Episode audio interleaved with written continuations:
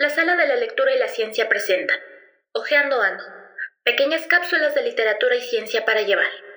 Este martes, con el tema El calmante natural que reduce el dolor de los bebés, por Luca Landi, el 27 de agosto de 2021, para la revista online QO. Que las nanas son bálsamos para un recién nacido, no hay madre que lo discuta. Ahora, una investigación muestra que solo oír su voz calma el dolor y el estrés en los bebés prematuros. En la antigua Siria, según parece grabado en una tablilla encontrada en la ciudad de Nínive, se hacían rituales mágicos destinados a calmar a los niños llorones. El ritual consistía en untar el cuerpo del bebé con aceites y el recitado continuo de un encantamiento. Estos encantamientos bien pudieron ser el origen de las nanas. Aunque muchas nanas contienen mensajes espantosos, como el mismísimo Coco o el hombre del saco a los pies de la cuna, en todo caso se susurran y entonan a media voz, del mismo modo que un mantra, y surten un efecto directo para calmar al bebé que se agita. Ahora, en una investigación realizada con bebés prematuros en Ginebra, han visto que ese susurro tradicionalmente maternal, además de relajar el estrés, calma el dolor. Distinguir el dolor en un recién nacido tiene que ver con la lectura de sus gestos. Es el modo en que pueden comunicar lo que sienten. Pero, además, en las expresiones faciales, los investigadores de la Universidad de Ginebra tuvieron en encuentro parámetros fisiológicos, latidos del corazón, oxigenación, que dan fe de las sensaciones dolorosas del bebé. Un bebé nacido prematuramente suele tener que ser separado de sus padres y colocado en una incubadora en cuidados intensivos. Durante varias semanas será sometido a procedimientos médicos rutinarios que pueden ser dolorosos, sin que se alivien con analgésicos farmacéuticos que son arriesgados para su desarrollo. Entonces, ¿cómo actuar por el bien del bebé? Un equipo de la Universidad de Ginebra, en colaboración con el Hospital Parini de Italia y la Universidad del Valle de Aosta observó que cuando la madre hablaba a su bebé, en el momento de la intervención médica, los signos de expresión del dolor del pequeño disminuían y su nivel de oxitocina, la hormona que interviene en el apego y que también está relacionada con el estrés, aumentaba significativamente. Para los médicos, esta es una manifestación evidente de que el dolor disminuía y decidieron realizar un estudio. Los resultados se han publicado en la revista Scientific Reports y demuestran la importancia de la presencia de los padres con los bebés prematuros. Están sometidos a un intenso estrés desde el nacimiento, presencia que tiene un impacto real en su bienestar y desarrollo. Tan pronto como nacen antes de las 37 semanas de gestación, los bebés prematuros son separados de sus padres y colocados en una incubadora, a menudo en cuidados intensivos tienen que someterse a intervenciones médicas diarias, necesarias para mantenerlos con vida. Intubación, extracción de sangre, sonda de alimentación, etc., que tienen impactos potenciales en su desarrollo y manejo del dolor. La dificultad, no siempre es posible aliviarlos con analgésicos farmacéuticos, ya que los efectos secundarios a corto y largo plazo sobre su desarrollo neurológico pueden ser importantes. Hay otras formas de aliviar al bebé, como envolver, sujetar o soluciones azucaradas no nutritivas con una tetina.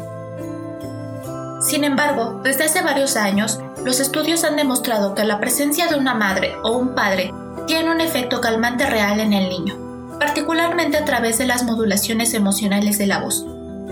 Es por ello que el equipo de Didier Grandjean, catedrático de la sección de psicología de la Facultad de Psicología y Ciencias de la Educación y del Centro Suizo de Ciencias Afectivas de la UNIGE, se ha interesado por el impacto vocal temprano entre la madre y el prematuro, en el impacto de la voz de la madre en el manejo del dolor, derivado de las prácticas rutinarias necesarias para el seguimiento de los bebés y en los mecanismos psicológicos y cerebrales que estarían involucrados. Para probar esta hipótesis, los científicos siguieron a 20 bebés prematuros en el Hospital Parini, en Italia, y pidieron a la madre que estuviera presente durante el análisis que se realiza extrayendo unas gotas de sangre del talón. Centramos este estudio en la voz materna, porque en los primeros días de vida es más difícil que el padre esté presente, debido a las condiciones laborales que no siempre permiten días libres, dice la doctora Manuela Filipa, investigadora en grupo de Didier Grandjean y primer autor del estudio. El estudio se realizó en tres fases durante tres días, lo que permitió la comparación. Una primera inyección se administró sin la presencia de la madre, una segunda con la madre hablando con el bebé y una tercera con la madre cantándole al bebé. El orden de estas condiciones cambió al azar. Para el estudio, la madre empezó a hablar o cantar 5 minutos antes de la inyección, durante la inyección y después del procedimiento, dice la investigadora de Ginebra. También medimos la intensidad de la voz para que cubriera el ruido circundante, ya que los cuidados intensivos suelen ser ruidosos debido a las ventilaciones y otros dispositivos médicos. Primero, el equipo de investigación observó si el dolor del bebé disminuía en presencia de la madre.